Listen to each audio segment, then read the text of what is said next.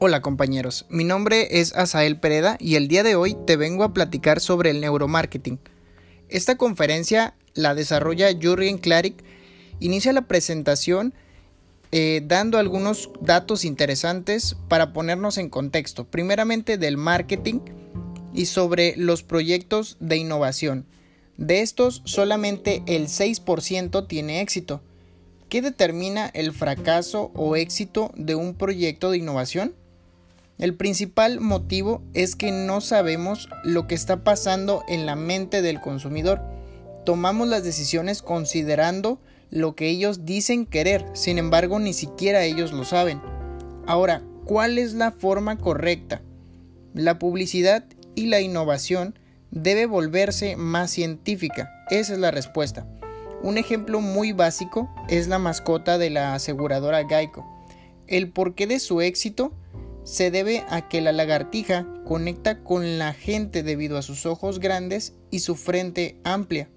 Se llama el principio del cachorro o neurenia. Esto va más allá de un estudio de mercado. Es biología. ¿Y cómo eso puede repercutir en nuestra toma de decisiones?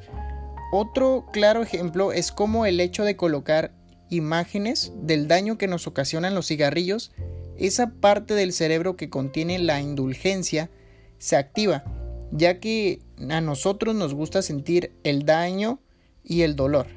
Solo existen pruebas claras de que puedas morir, el cerebro se detiene.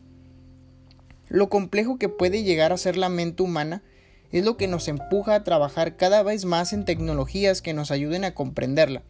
Aún así, el hecho de crear publicidad para hombres o para mujeres es muy distinto.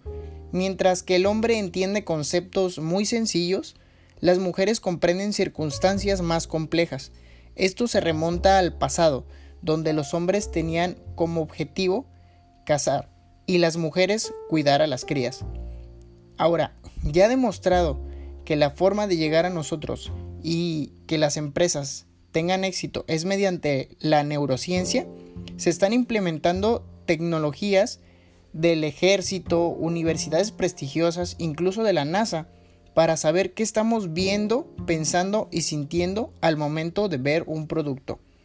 Este tema es muy complejo y me costó un poco de trabajo tratar de resumirlo. Eh, disfruté mucho haciéndolo. Me despido compañeros, hasta la próxima.